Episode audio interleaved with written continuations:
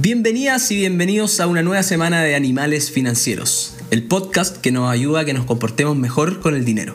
La idea es que te ayudemos a perder el miedo, a enfrentarlo y a invertirlo bien.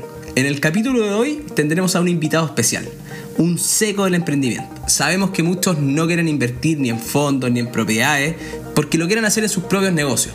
Por lo tanto, vamos a tener un tremendo capítulo. Para los que no nos conocen, somos Pablo Riedemann y Francisco Verdugo, y si les termina gustando el capítulo y lo que estamos haciendo, recuerden apoyarnos dándole seguir al canal, y si no te quieres perder ningún capítulo, puedes aprovechar de marcar la campanita.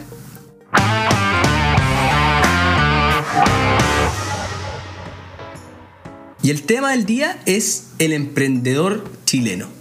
Y para eso trajimos hoy día a un tremendo invitado, a Don Pedro Iriberri, o alias Peter. Él fue nombrado gerente general de la Asociación de Emprendedores de Chile hace un par de semanas y su formación académica es de ingeniero comercial de la Universidad Adolfo Ibáñez con un magíster en, Management Science y además tiene un diplomado en, Venture Capital de, de, esta misma universidad. Pero el dato más curioso es que previamente estudió cocina internacional en el Instituto Culinari y yo he probado sus hamburguesas que le quedan extraordinarias. Así que Pedro, muy bienvenido, muchas gracias por acompañarnos. No sé si te presenté muy bien, si querías eh, añadir algo más, feliz que lo hagáis.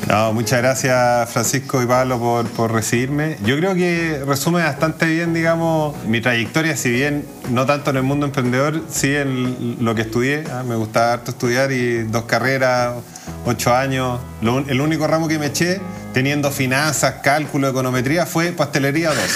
Tremendo. Peludísimo hacer postre. Sí, todo por culpa de los profiteroles y los croissants y todo eso. Pero bueno, ya. Los soufflés. Ya, todo, todo está en el pasado, digamos. Ahora. Eh, la pastelería cada día más alejado, porque no hay nada más exacto que la ciencia de la pastelería. Es terrible. Si le echáis un gramo más, un gramo menos, no sube o sube demasiado, no sé qué, pero bueno. Así que las hamburguesas son lo mío, ¿ah? moler carne y hacer hamburguesas rellenas con queso.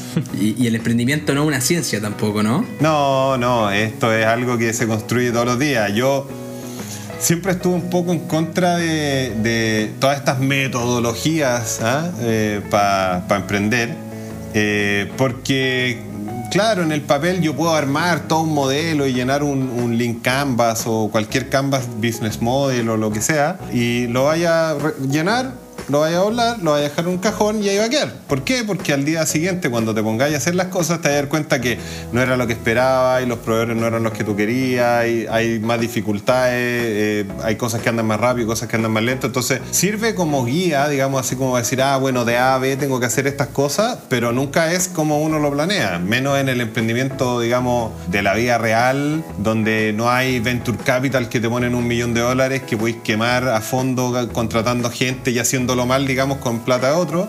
El 99% del resto de los emprendedores en Chile y probablemente en muchos lados es de su bolsillo.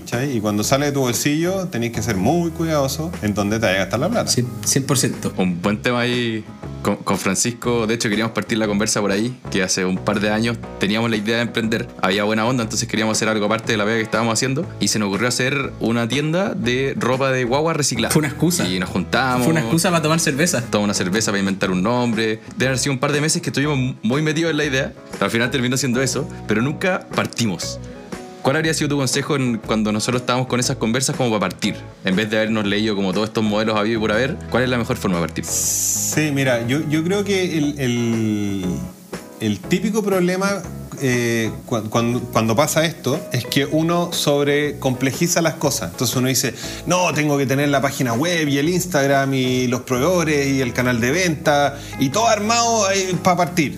Y no, o sea, la mejor manera de partir, y, va a sonar burdo, digamos, es partir y es hacerlo de la peor manera que podáis, pero de la manera más barata. Entonces, por ejemplo, yo cuando partí con mi hamburguesa rellenas con queso, no, partí viendo al tiro el packaging y cuál era la máquina. No, compraba carne molida en un supermercado me iba para la casa, freía cebolla, la mezclaba con la carne, hacía a mano la hamburguesa y, y dije, mira, hasta que yo no haya vendido 3.000 por puse un número que me salió de cualquier lado, digamos, yo no voy a gastar un peso. Y literalmente mi packaging era una bandeja de plumavit. Me acuerdo. Así ordinario. Bandeja de plumavit, hamburguesa, alusa plast y un sticker. Ese era mi packaging. Y vendía las Y vamos vendiéndole a los amigos. Sí, no, por supuesto. Y dije, ah, voy a poner un Facebook, invité a todos mis amigos, que eso es gratis, ¿eh? lo invitáis a todos para que te sigan. Y de repente estaba, me estaba comprando gente que yo decía, jamás. Eran, eh, en ese minuto eran hamburguesas de 250 gramos a 2.500 pesos cada hamburguesa. Y yo dije, jamás va a salir del sector oriente. De repente estaba vendiendo Independencia, Puente Alto, si me acuerdo un pedido, 100 hamburguesas eh, para un cumpleaños. Ya, y le digo, oye, sí, pero para ese pedido necesito que me deposite antes. Sí, obvio, toma el toque, pum, me depositó la plata. Y, no, era un gallo que probablemente leía muy bien, que probablemente nació en esa comuna, ¿cachai? Que logró, la, hizo, seguía cómodo en esa comuna, en una casa, en un condominio, ¿cachai? Andaba acá, le fui, le dejé la hamburguesa feliz y me siguió comprando después mucho tiempo, ¿cachai? Quizá era un emprendedor exitoso. Es que por eso te digo, uno, uno hace prejuicios, ¿cachai? Pero hay gente que en, las comunas más periféricas, sobre todo en el sector sur y todo, nacen ahí y les gusta la comuna y, pueden tener toda la plata de la vida, pero les sigue gustando su comuna creo, que diste en un punto súper importante y que lo habíamos, lo habíamos pensado con Pablo, que es que no queremos hablar de estos emprendimientos así, súper emprendimientos que hoy día aparecen en la tele, estos unicornios que increíble que les vaya bien, tipo Corner, Top Notco, Betterfly, lo que sea, porque muchos de estos emprendedores o han estudiado en los mejores colegios de Chile, las mejores universidades, muchas veces vienen de familia como A queremos llevarlo al, emprendedor chileno, al de verdad, al que, al que no quiere trabajar porque quiere, quiere pelarse las papas por él mismo, quiere hacer su negocio. Y, ese gallo, ¿cómo lo hace? O sea, eh, no pensemos en este gran emprendedor, sino el que realmente no quiere salir a buscar pega porque dice, yo tengo mi buena idea, soy capaz, voy a armar mis negocios. Ya nos decía ahí un poquito cómo partir. Parte, dale pero ¿cómo es el mundo en Chile hoy para ellos? Sí, mira, la, verdad que, que, hay un salto que es bastante importante, digamos, en que ayuda a, cómo partir más en serio. O sea, yo digo, claro, yo partí vendiendo hamburguesas en mi casa, la hacía yo, terminé con dos freezer en mi casa, ¿cachai? No sé tu qué. Tu señora te ha querido matar. No, en esa época vivía con mis papás, pero bueno, mi papá estaba feliz, tenía hamburguesa ahí, iba y sacaba y la anotaba ahí en un papelito que daban al D. Pero obvio que nunca se las cobré por todo lo que me da a mí, pero bueno, en fin. Acá en mi casa también tengo un freezer y hay hamburguesas, no está lleno, pero tiene harta. Y cuando invitamos amigos imprevistos, oye, ¿qué hacemos? Bueno, parrilla acá y hamburguesas. Pero, pero mira, respecto a lo que decía, y efectivamente, ojalá todos pudieran ser Corner Shop y Notco. Eh, yo tengo la fortuna de, haber estudiado en un buen colegio y en una buena universidad, como tú decías, en la, en la Olfo, ¿cachai? Pero, pero parte también de mi carrera la he dedicado a devolver la mano y ayudar a otros, ¿cachai? Siempre me, me mandan emprendedores que quieren datos, que quieren ayuda, yo siempre feliz de ayudarlos. Eh, y por eso hoy día también tomé ese desafío en la SECH, que es la Asociación de Emprendedores de Chile, que es ayudar a esos emprendedores, ¿cachai? A la señora Juanita que hace mermeladas o al gallo que tiene un carrito de completo. Y, como decís tú, la mejor manera de partir, parte típico, el típico ejemplo es, no, voy a hacer una app para pasear perros, ponte tú. Y te dicen, no, y me voy a gastar no sé cuántos millones en hacer la app. Compadre, ¿tú sabes si la gente quiere que le pasee el perro? No, no, si estoy seguro. No, no, pero es que una cosa es lo que tú crees. Empieza, empieza, pon Instagram, el, paseador de perros. Y di, ole, paseo perros los jueves y los viernes. Y Andy pasea perro y entiende qué es pasear un perro, qué implementos tiene que tener el paseador de perro, eh, cuánto está dispuesto a pagar el gallo que del dueño del perro, en qué horario, ¿cachai? Porque y, todo ese aprendizaje es mil veces más valioso que la super app, porque vaya a crear una super app y no vaya a tener paseador de perro, o no vaya a tener cliente, o no vaya a entender cómo funciona, o ¿me entendí? O sea, como que hay pasos previos. Pero respecto de... Encontrar el verdadero problema. Exacto. al final es que muchas veces uno piensa en soluciones y a veces hay soluciones a problemas que no existen. ¿Te ha tocado ver cosas así, como el paseador de perros, como ese ejemplo hipotético? ¿Te ha tocado ver situaciones? No, no, el paseador de perros es algo efectivo. O sea, algo que yo he visto de gente que me dice, no, no, necesito 25 millones para pagarle al programador, no sé qué, y desarrollar el front-end y el back-end. Y le digo, ¿cuántos perros he paseado? No, ni uno yo, pero estoy seguro que la gente necesita pasear a su perro. Pero, pero, ¿a cuánta gente le he preguntado? No, a mi amigo, cuatro. Es como cuando le preguntáis a tu mamá si eres lindo y siempre te va a decir que sí, no te sirve ese feedback. ¿Cachai? es, buen punto ese de, que uno no se tiene que creer el consumidor promedio. Para o sea, realmente ve quién es tu cliente, qué necesidades tiene, qué problema le vaya a, solucionar cómo le vaya a cambiar un poquito la vida con tu servicio. Exacto, exacto. Y a veces la gente típico, lo típico otro de los emprendedores es como, oye, ¿y, qué competencia tenéis? No, no hay nada igual, yo soy el primero compadre, que, que tú seas el... Yo soy la única hamburguesa rellena con queso. Pero tengo competencia. Un gallo una vez en, en- Facebook, voy a omitir las, las palabras, eh, los garabatos que me puso, pero me dijo, ¿qué tanto sus pip hamburguesas si para eso me compro una patty y le pongo un queso arriba? Y, pero tiene razón, es una hamburguesa con queso y la mía también es una hamburguesa con queso. Ahora, no es la misma experiencia, no es la misma calidad, da lo mismo, hay una serie de cosas que no son iguales, ¿cachai? De hecho, hoy día, Dale. sorry, hoy día veíamos justo con Pablo un video de Seth Godin que hablaba de esto, de, de la diferenciación y cómo tenéis millones de aristas para diferenciarte. Bueno, y lo que les iba a decir, pues mira, yo creo que, que tú preguntabas eh, cómo partir y desde ya les puedo decir que Chile probablemente es uno de los mejores países en el mundo, o sea, han venido de todos los países, de Israel, de Holanda, de Europa, de Estados Unidos, a mirar el modelo de la Corfo, porque no existe. O sea, que un Estado ponga de su plata para financiar sin devolución emprendedores no hay en, probablemente en muchos lados. Eso, quiz- quizás sí nos puede explicar un poco cómo funciona la Corfo para alguien que no. Ahora, ahora, ahora voy. Entonces, quiero, quiero decir una sola cosa. Para poder optar a estos fondos, ahora voy a explicar cómo funciona, lo clave es formalizarse. Y hay gente que le tiene miedo a la formalización porque dice, no, es que el servicio de impuesto interno, eh, tengo que pagar impuestos. O sea, ojalá tengáis que pagar impuestos porque significa que te está yendo bien, ¿cachai? Ganaste plata. O sea, es lo lógico. Si tú tienes más ventas que compras que haces, te está yendo bien. Entonces, ojalá tengáis que pagar impuestos, que no es algo malo, es algo bueno, ¿cachai? Pero bueno, eh, entonces hay que formalizarse. ¿Por qué? Porque muchos de los, de los fondos estatales, ya no solo de Corfo, sino que estatales, hay otros organismos, Cercotec, la FIA, que es la Fundación para la Innovación Agraria, Fondicit, Fond, todos esos fondos te, piden formalización en muchos, muchos casos. ¿Y, y qué es la Corfo? Eh, la Corporación de Fomento, que es parte del Ministerio de Economía, que es una entidad que lo único que hace es eso, Corporación de Fomento. ¿Y qué fomentan? El emprendimiento, en este caso el mundo de los negocios.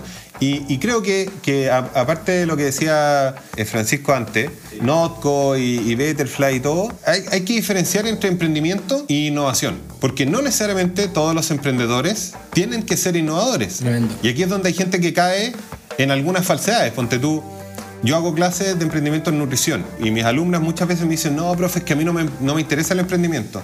Ah, pero ¿y qué te gustaría hacer a ti en tu vida? No, yo quiero tener mi consulta privada. Eh, es que, hola, eso es un emprendimiento. no hay que inventar la rueda. No es Notco y, y no es innovador, pero es un emprendimiento. Tú tenés que pagar impuestos, vas a tener que pagar arrendar una oficina, tenés que entender los flujos de caja, cuándo te entra la plata, cuándo te sale la plata. Es un emprendimiento, no es innovador. Entonces, mi hermano siempre da este ejemplo. Dice, mira, uno puede poner una panadería, que es un emprendimiento. Después puede tener una un poquito más innovadora, que es la, empre- la- la- la panadería gourmet con pan de masa madre, no sé qué, ¿cierto? Y un poquito más innovador. Y después puede, uno puede ser, eh, ¿cómo se llaman estos panes congelados? Eh, Bread and Master. el Bread and Master. Y cuando el dueño de Bread and Master partió, la gente le decía, los supermercados le decían, estáis locos. ¿Cómo alguien va a querer comprar pan congelado si tiene pan fresco todos los días? ¿Cachai? Y son exquisitos. Y hoy día Bread Master está en todos lados. Se ve un poquito de mantequilla y quedan brutales. Oye, pero qué buen, qué buen consejo, porque a veces uno cree que hay que inventar la rueda, que hay que crear una cuestión impresionante y a veces, puta, el carrito con sopaipilla en la esquina y te genera flujo y podéis vivir y eres un emprendedor y claro, dais empleo, qué sé yo. O sea, piensa, piensa el, el- el- el- conejo, eh, el de York. los maní, el de los carritos de maní en Nueva York, no, no inventó nada. No. Y, y era, y, era, y era más. El conejo no pagaba en esa época permisos en Nueva York por tener los carritos. Y, y le llevaban los carritos una o dos veces a la semana, digamos, como fiscalizados porque no tenía permiso. Y decía, compadre, lo que yo vendo en una hora, pago la multa al carrito y lo saco de nuevo a la calle el día siguiente. A veces hay que partir a la mano. Entonces, Notable. Pero si yo partí vendiendo hamburguesas a la mala, sin permiso, sin resolución sanitaria, así, vendo hamburguesas. ¿Tú crees que alguien me pidió, hola, dame la boleta, por favor, o, o dónde está su resolución sanitaria? O sea, hay que partir. sí. Por eso te digo, lo de las guaguas, probablemente ustedes ya hay que hacer un- una página web y tener un carro de compra y subir las fotos. Compadre, cómprale, anda donde gente que esté desechando ropa. Oye, ¿qué hay a hacer? No la voy a botar. No, pásamela y si la vendo, te la, ya dale. Y después así un Instagram, sube una foto con el celular y veis si prende. ¿cachai? Y, esa es la- y ahí y te costó. fuimos unos, fuimos unos pavos, po. podría, podría, po- podría ser baby Lo que hecho contigo, no con Verdu. Algo así. Oye, pero entonces, Pero está muy buena sí. esa. Y, y ahí como en orden, parte, Sí. Formaliza. formalízate.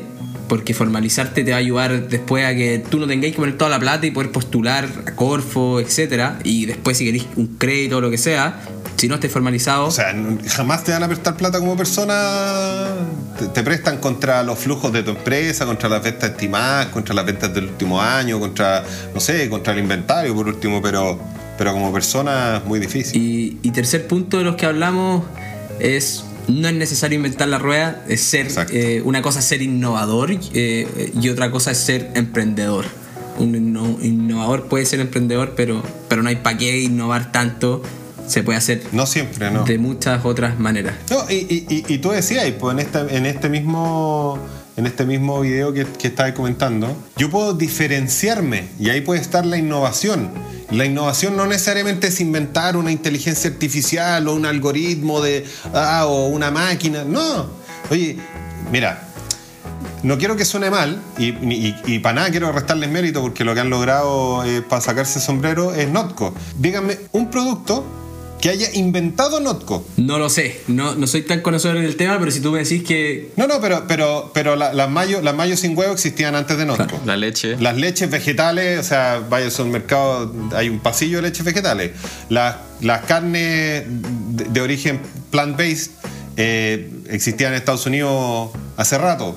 Eh, los helados, ¿para qué decir? También hay helados vegetales hace mucho rato. Entonces, ellos, su, su diferenciación está en la velocidad en la que pueden crear productos, en lo rico que son los, en lo, en lo parecido que son sus productos a los productos de origen animal, digamos. O sea, el helado se parece mucho a un helado de leche, ¿cachai? Eh, y y para mí la clave de Notco es marketing. qué buen punto. Sí, ¿Cachai? hoy día Entonces, un, un- un marketing acompañado con un producto brutalmente Pero bueno. Hay que saber contar la historia. No, no, de todas maneras. Que no Sí. es fácil. Sí, de todas maneras. O sea, el- el- la mitad del éxito de Betterfly eh, es su fundador. es una máquina. Y como es una él- máquina del- de, la venta, siento yo. de- Sí, de la, de, de la mayora, de la mayora, o sea, tú lo escuchás y decís, o sea, ¿cómo no estaba antes yo metido en Betterfly? ¿Sabes qué? ¿Qué hago para trabajar en Betterfly? Le no leí, sé, ¿cachai? no me acuerdo a qué gallo que e- era de estos fondos de afuera y que conoció a la Mayora y decía, si este gallo fue deportista, muy de elite y se despertó no sé cuántos años a las 5 de la mañana, tengo que invertir en este gallo. Y, le, y le valía madre el resto, pero sabía que el gallo le iba a meter una intensidad que, que le Sí, iba a llegar, que, le- que- que podía llegar lejos. Y yo creo que eso que decís tú también es clave. El inversionista, salgámonos del mundo privado, si el, el- el Estado o los bancos, los inversionistas invierten en el jinete, no en el caballo. Qué buen punto ese. Y en este caso invierten en el equipo, no necesariamente en el proyecto. ¿Por qué? Porque yo tengo un buen equipo y da lo mismo donde lo mueva. O sea, los gallos de Corner Shop hoy día se, levan- se levantan mañana y ponen un carrito completo y les va a llover la plata pa- de inversionistas para carritos de completo. Sí. Porque da lo mismo, porque son los gallos de Corner Shop, ¿cachai? Tremendo tip ese de, de arma un buen equipo. Arma un buen equipo y sé un buen, un, un buen emprendedor. Levántate temprano. No, no porque típico, típica otra mentira del emprendedor. No, es que soy dueño de mi tiempo, entonces ahora duermo siesta en la, a medio del. No, compadre. Como, está bien, tú eres dueño de tu tiempo. Pero tenéis que trabajar como chino. Sábado, domingo, feriado, navidad, da lo mismo. Tenéis que trabajar el doble, pero es para ti. O sea, cada peso que tú ganas es para ti. No estáis trabajándole a alguien Sí. yo me acuerdo cuando trabajé en una gran compañía de cosmética, no voy a decir el nombre para evitar eh, problemas, digamos. Pero, pero claro, a mí me pasaban un... un- yo- mi, mi presupuesto era 3 mil millones de pesos, ¿verdad? como en esa época como 5 millones de dólares. Y yo tenía, mi, mi meta era duplicar eso en ventas. Y decía, bacán. Y mi bono, 200 lucas. Los incentivos empiezan a ser perversos. No, 200 lucas, ponte tú. Y yo decía, pero compadre, si te traje 1.500, o sea, 3 mil millones de vuelta y me estáis dando, no sé, aunque hubiesen sido 600 lucas, es como que no es proporcional. Eh, otro orden de magnitud la cuestión. Sí, ¿cachai? Eh, entonces, cuando eso es cuando ahí tú decís, no, compadre, yo quiero yo agarrar un millón de pesos y cuando sean dos, me gané yo un millón de pesos. ¿Cachai? Bueno, ahí el hambre de los emprendedores. Sí, no, de todas maneras. Sí, de todas maneras. Oye, y volviendo un poco al tema del equipo y las personas, ¿qué le podrías recomendar a alguien que quiere emprender, que, ok, va a empezar, pero ¿qué más puede hacer? Sí, mira, hay dos caminos para formar equipo. Uno es alguien que tenga la misma pasión que tú, porque de nuevo volvemos a lo de Betterfly o, o Not Company con Matías Muchnik. Son gente que tú los veís y exudan lo, que hacen. Como que pareciera que no es, solo, no es solo un discurso, sino que es algo que los mueve, ¿cachai? Entonces, tenéis dos opciones para buscar equipo. Gente que le apasione tanto como tú lo que estás haciendo o habilidades técnicas que tú no tengas. ¿Cachai? Entonces, para mí, por ejemplo, el típico error del emprendedor que quiere hacer tecnología es no voy a con- subcontratar o voy a tener un programador por fuera. O sea, no, pues compadre. Si tú hacer una aplicación, tu socio de todos los días tiene que ser el gallo que lo programa porque dependes de que esté bien hecho. po. Y aparte es carísimo. De hecho, el otro día escuchaba a, no me acuerdo el nombre, pero apellido Mate de Platanus, que es uno de los socios de, de Platanus, y decía que ellos solamente invertían, entiendo, en empresas, en startups tecnológicas, en las que un, un- al menos uno de sus founders fuera con Putin, o sea, fuera el que está ahí metido en el código. El que armó la cuestión. Exactamente. Por eso, por lo mismo que está diciendo. Sí, tú. no, o lo típico a que a mí me llegan tantos emprendedores, ponte tú, ingenieros comerciales invirtiendo en productos saludables, o sea, o em- emprendiendo en productos saludables, eh, y yo le digo, ya, ¿y cuántos nutricionistas hay en el equipo? No, ni uno. Ent- Pero ¿cómo? O sea, no, no me cuadra, ¿cachai? ¿De dónde viene Sí. la ciencia entonces de tu producto saludable? ¿Cachai? Entonces, como que siempre busquen y, y, y tráiganos al equipo. Entonces la gente dice, no, es que no tengo plata. Bueno, es que ahí para eso hay mil maneras.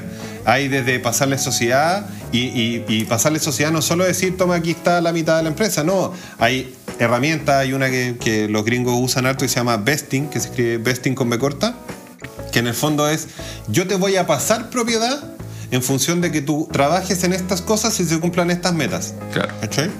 Entonces... eh, un periodo de tiempo. ¿Ah? O a veces un periodo de tiempo, un par de años. Pero sí, en general es tiempo más metas, digamos, ¿cachai? O sea, como no Claro. es ah, cuando pasen dos años y si no hiciste nada, te- no, pero sí. llega, te llegó igual, claro. Claro, claro, exacto. Pero si son dos años y no sé, las ventas subieron lo que había estimado que, que- o lo que sea, ¿cachai? O ponte tú, si, si eres un, un emprendimiento en alimentos y querés traer una persona que formule nuevos productos para tu empresa, bueno, ¿cuántos productos formuló? ¿Cuántos fueron exitosos? ¿Cuántos llegaron al mercado? ¿Cuánto venden esos productos? Etcétera, ¿cachai? Y ahí tú, entonces. Oye, Pedro. Dale. No, perdona. Que creo que, que, que hay dado un montón de consejos y que, y que están muy, muy buenos. No tengo duda de que si alguien necesita algo, te va a poder escribir. Ahí nos comentáis si por, por LinkedIn o, por, o por, por donde sea.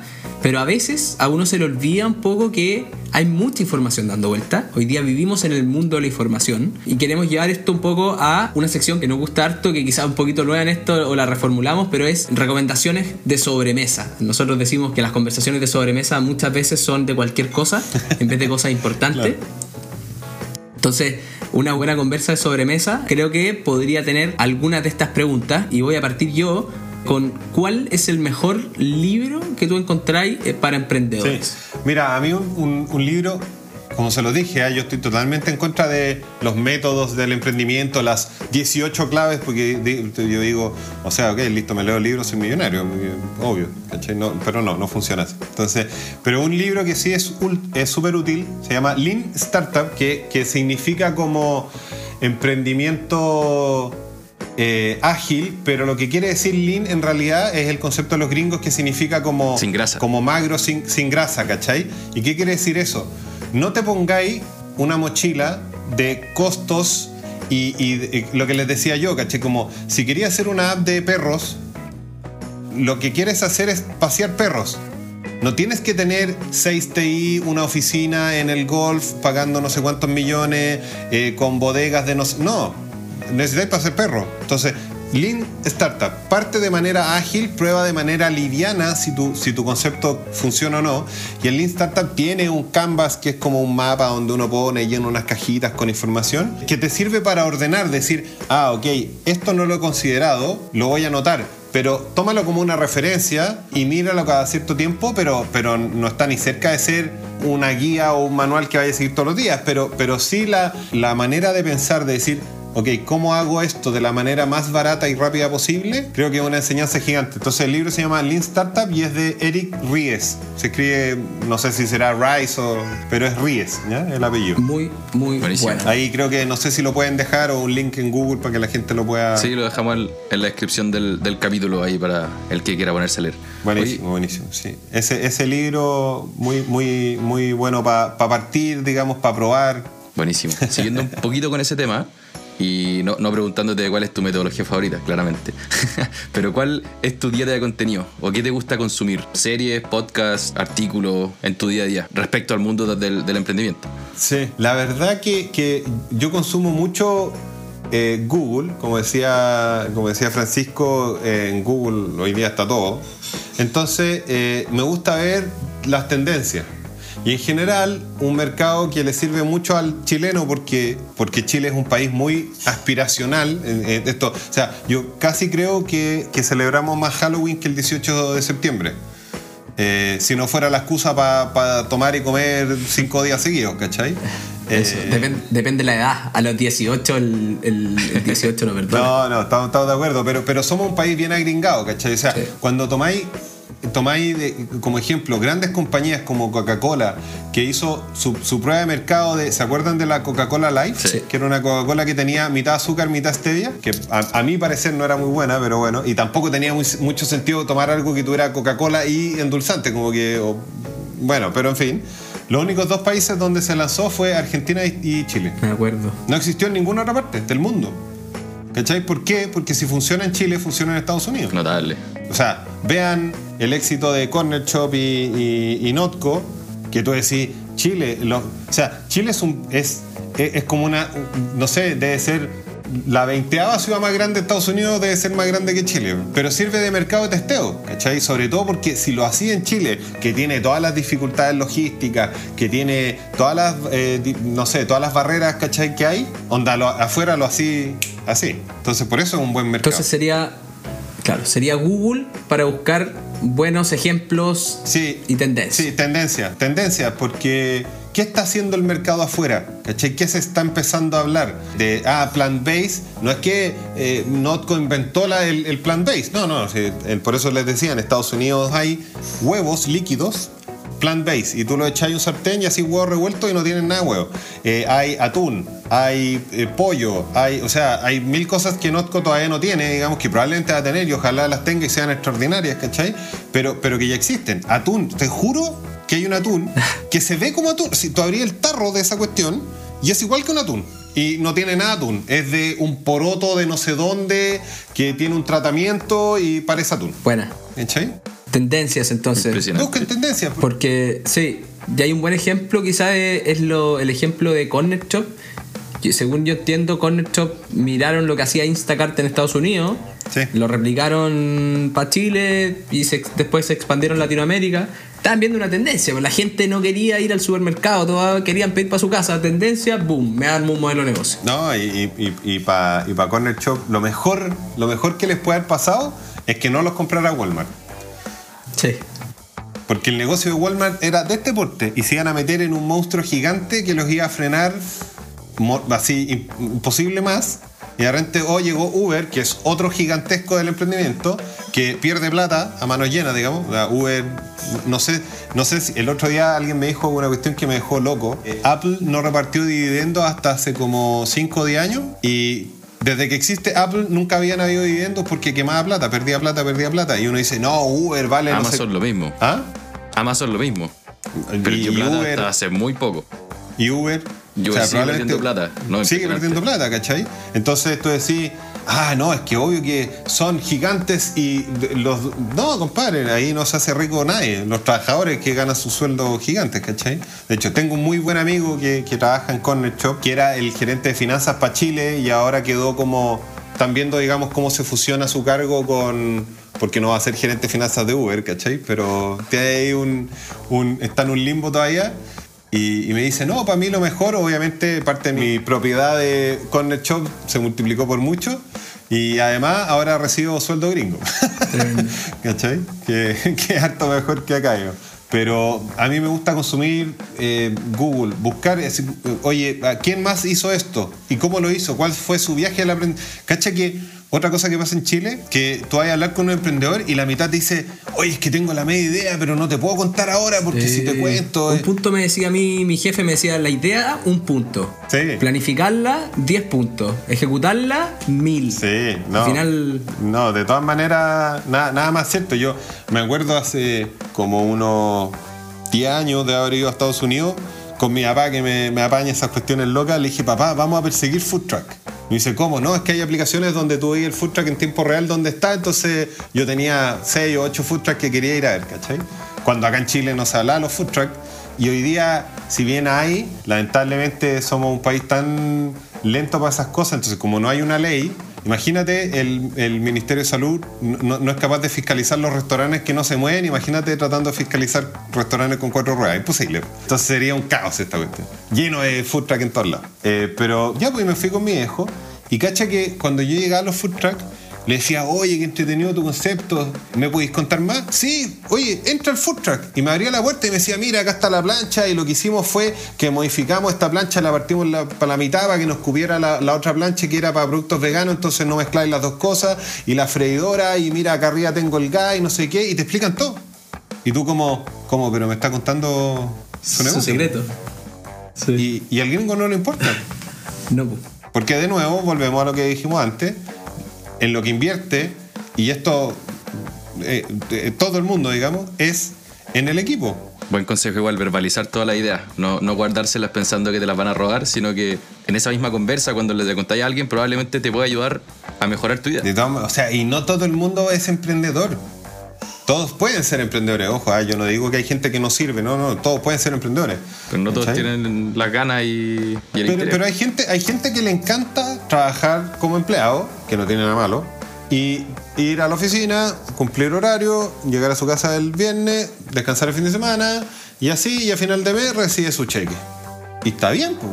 Sí. Si, si- además lo necesitamos, o sea, necesitamos que haya esa gente porque si no, no, no, no pueden ser todos emprendedores porque si no, no habría fuerza de trabajo, digamos.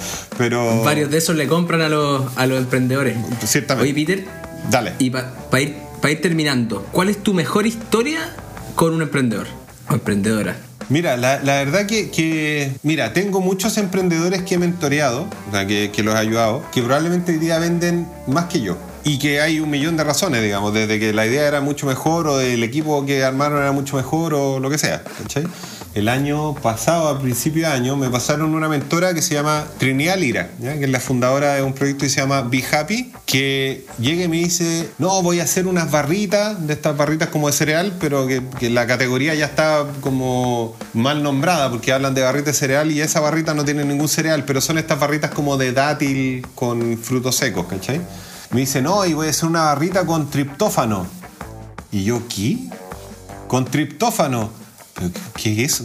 No, es un aminoácido esencial que no sé qué, que ayuda a la eh, secreción de serotonina y melatonina. Y yo, ¿es, es coca? Así como, ¿de qué me estáis hablando? ¿De esa cuestión? ¿Cachai? Onda, ¿estáis segura que es legal esa cuestión? ¿Y a mí qué? ¿Por Y compraría eso? eh, el año increíble. Está lanzando segundo producto. El tercero está ahí en el horno, ahí siempre ayudándola, digamos, cómo, cómo, cómo puede desarrollar más cosas. Y tiene una propuesta, un retail grande. eh, para que ella sea la marca, digamos, eh, rostro de- del pasillo de salud mental de ese retail. Porque, claro, así de fuerte ha llegado la pandemia, digamos, la salud mental, que este retail en particular eh, va a ser un pasillo de salud mental.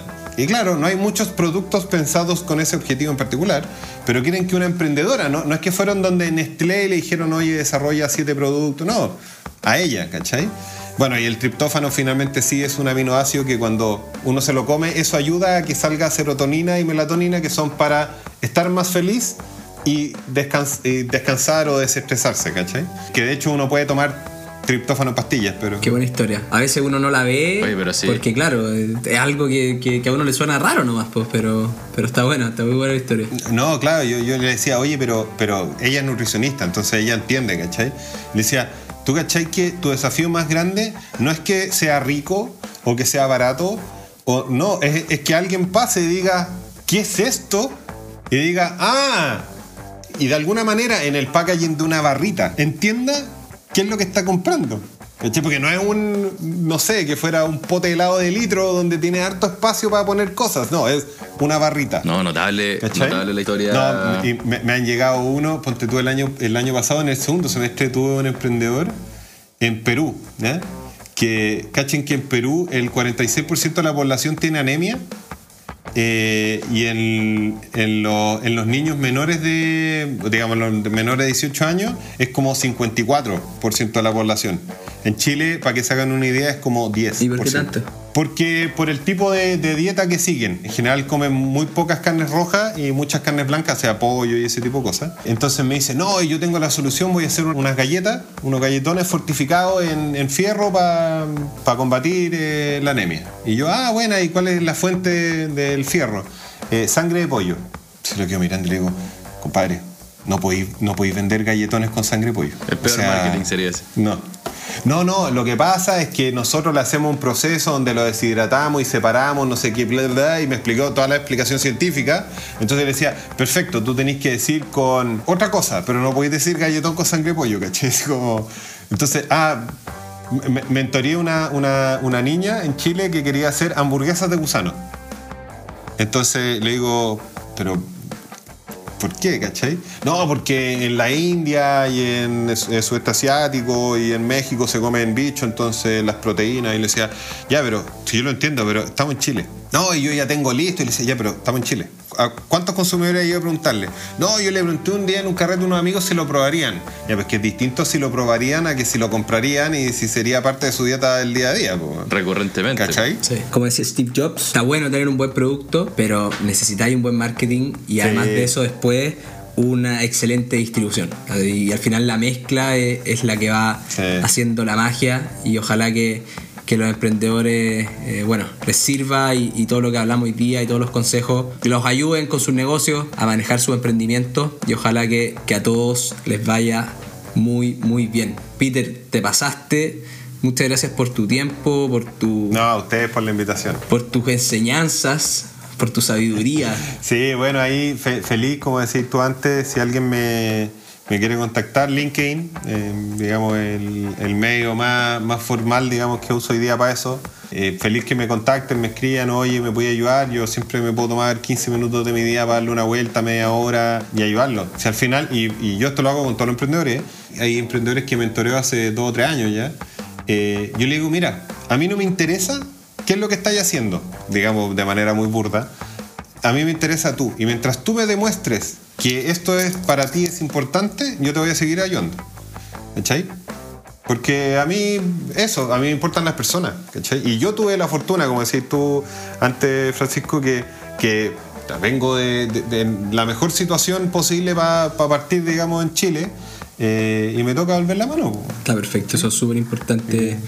Que, que cuando, al- cuando hemos aprendido algo, eh, seamos lo suficientemente humildes como para entender que hemos tenido suerte probablemente y que, y que siempre toca devolver la mano porque esta cuestión sube, baja y, y en algún momento nosotros también vamos a, vamos a necesitar ayuda de otras personas. Así es, así es. Así que feliz, muchas gracias por, por la invitación, Pablo y, y Francisco. Fue un verdadero gusto. Y con eso podemos ir cerrando, yo creo, el, el capítulo de la semana. Vamos a seguir repartiendo o devolviendo la mano con, en nuestro caso, los conocimientos financieros la próxima semana. Pero también darte las infinitas gracias, Pedro. Estuvo entretenidísima la, la conversación. Así que ahí ojalá sigamos en contacto. Feliz, feliz. Sí, no, de todas maneras. Y al resto de los, de los audio escuchas, nos seguiremos escuchando también. Así es. Bueno, y ya como es eh, usual, eh, esperamos que se hayan entretenido. Eh, nos vemos la próxima semana. En este capítulo estuvo Pedro Idiberri, Pablo Riemann y Francisco Verdugo. En la producción, el tremendo Rorris Rodrigo Aguilar. Y nos vemos. Animales.